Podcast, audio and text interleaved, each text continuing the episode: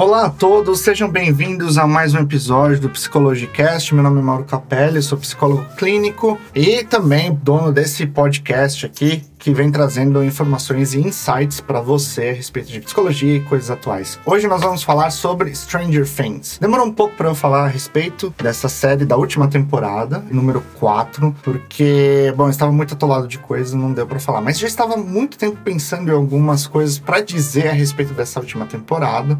Bom, Stranger Things é sensacional. É uma das melhores séries dos últimos anos. Infelizmente a gente tem que ficar esperando aí dois anos para cada nova temporada, mas vale muito a pena. Essa última temporada, que é o número 4, é espetacular. Se você ainda não assistiu essa temporada, tenha em mente que aqui vai ter alguns spoilers. Nós vamos falar de algumas coisas aqui que, se você não viu, pode ser um pouco desagradável. Então dá um pause nesse episódio, assista a última temporada e depois volte aqui e continue ouvindo. O que, que, nós vamos falar aqui é sobre o Vecna e o simbolismo do Vecna. Então, o Vecna aparece nessa última temporada como um novo personagem, ele aparentemente é um monstro.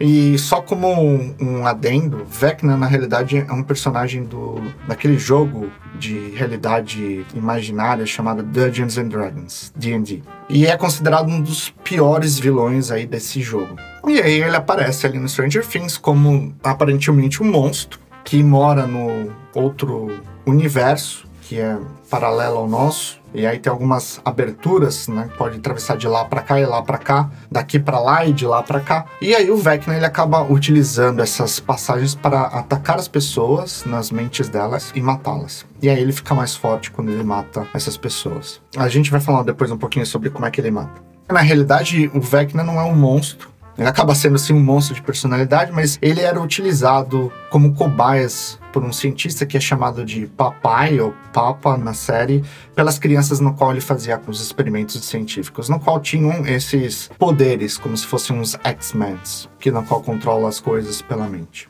E ele era a primeira cobaia. Ele é o número um. É, tanto é que a Eleven é o número 11 das cobaias. E o que acontece é que ele tenta se rebelar ele tenta salvar a Eleven daquela situação científica, mas meio que ele faz isso é matando todo mundo. A Eleven acaba combatendo ele mesmo sendo criança, isso mostra na última temporada, e joga ele para o outro universo. Nesse outro universo, ele acaba se tornando cada vez mais forte e volta, depois de anos, para se vingar. Como é que ele mata as pessoas? Ele entra na mente delas e começa a lembrar elas das coisas erradas que elas fizeram, das coisas ruins que elas fizeram e tenta vamos dizer, aumentar a culpa. Conforme vai aumentando a culpa e o sentimento da pessoa do tipo, puxa, não acredito que eu fiz aquilo, elas vão ficando cada vez mais vulneráveis ao ataque do Vecna até o momento em que ele acaba matando-as. E a morte é bem intensa, vai quebrando os ossos delas. E quem é o Vecna na realidade, hein?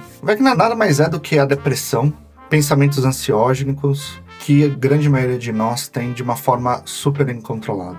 Que nós ficamos pensando naquela coisa errada que fizemos ou achamos que fizemos errado e vamos nos culpando de uma maneira absurda, no qual não temos nem forças para sair da cama. A depressão é o Vecna, fazendo a gente praticamente quebrando internamente os nossos ossos, as nossas forças e nos sentimos à mercê desse tipo de pensamento. E o nosso cérebro ele fica, vamos dizer assim, viciado no pensamento, porque ele vai utilizando poucos circuitos neuronais em vez da gente utilizar toda a nossa capacidade cerebral para pensar em alternativas, para elaborar aquela dor e sair daquilo, a gente não consegue. É que nem também acontece com a série. Quando o Vecna entra na mente da pessoa, a pessoa não consegue mais perceber o que está acontecendo em volta. Quando a gente entra na depressão, a gente também não percebe o que está acontecendo em volta. A gente fica totalmente à mercê dos pensamentos negativos. As pessoas podem chegar para a gente e falar assim: ah, mas pensa do lado bom. É difícil, porque a pessoa está só utilizando alguns circuitos neuronais neuronais, não está acessando outras possibilidades, ela fica viciada naqueles pensamentos. Novamente, o Vecna é as depressões, esses pensamentos que vão deixando a gente cada vez mais debilitados. Na série, eles descobrem que é possível combater o Vecna ou não se deixar morrer por ele ouvindo música. Aí no caso a Max da série, ela acaba ouvindo aquela música Running Up the Hill da Kate Blush, que inclusive voltou a ser uma das sensações dos anos 80, atualmente voltou a ser nesse ano de 2022, uma das músicas mais tocadas no Spotify. E aí quando ela ouve aquela música que ela tanto ama, ela tem forças para lutar com o Vecna e escapar dele. como que a música tendo esse poder para fazer a gente fugir dos pensamentos negativos. E aí não é nenhum simbolismo. O Vecna, eu acredito que é um simbolismo da depressão e da ansiedade extrema, mas a música, ela é cientificamente comprovada como tendo um poder de melhorar os nossos humores. A palavra música vem de arte das musas do grego. Então, na mitologia grega, as musas eram responsáveis por entreter os deuses do Olímpio e elas faziam isso através da arte. Uma das artes era a melodia. Então, por isso que vem a arte das musas, música. Aí vem essa palavra. E realmente é uma arte, é muito poderosa. Com a música a gente canta a favor dos nossos times de futebol. E a gente é tomado por aquela emoção. Os jogadores no campo são tomados por aquela emoção. Nós também temos músicas que fazem talvez partes de memória. Quando ouvimos, somos arremetidos para aquele momento na nossa infância, na nossa adolescência. Talvez aquele primeiro amor, talvez aquele primeiro dia na praia. É, a música é tão poderosa que, inclusive, é proibido que corredores utilizam fones de ouvidos quando estiverem em competição, porque acaba sendo um estimulante a mais que acontece? Quando a gente ouve música, vou abrir só um parênteses, que há pessoas no mundo, eu ainda não conheci, mas há pessoas no mundo que não gostam de música, e enfim, gostaria de um dia ter essa oportunidade de conhecer essa personalidade, mas enfim, a música todos nós amamos, e o que ela faz no nosso cérebro é